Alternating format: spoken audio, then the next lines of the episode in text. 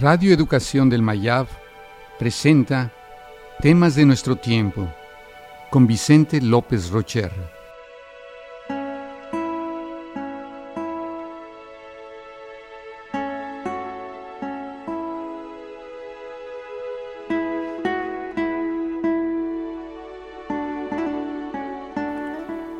Psicópatas.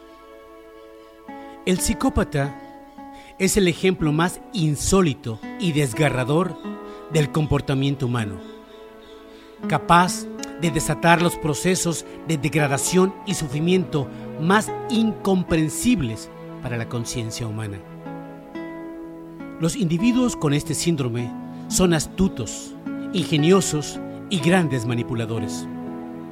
Su falta de empatía, sus delirios de grandeza y la falta de emociones son características que se mantienen toda su vida. Ellos no responden al tratamiento del castigo y tienen una gran falta de empatía e incapacidad de ponerse en el lugar de otros. No tienen remordimientos de sus actos. Un psicópata puede entrar en la mente de una persona e imaginar cómo piensa, pero no cómo siente. Ve a la gente como un objeto.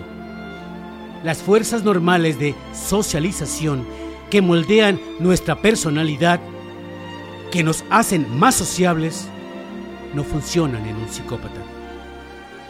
Aunque las estructuras de sus cerebros parecen las mismas que las de un agente normal, su funcionamiento es diferente cuando se observa la forma en que procesa una palabra como crimen o violación, como hacen en forma neutra, ellos la ven como si fuera una mesa o una silla.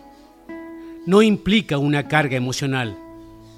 Ellos analizan las cosas lingüísticamente, no emocionalmente. La mayoría de esos comportamientos están vinculados a una disfunción cerebral bajos niveles de serotonina en el cerebro. Hoy se sabe que si un niño es torturado física, sexual o psicológicamente en extremo y durante años, y también sufre de algún daño cerebral o es un enfermo mental, se abren las condiciones ideales para el surgimiento de un psicópata.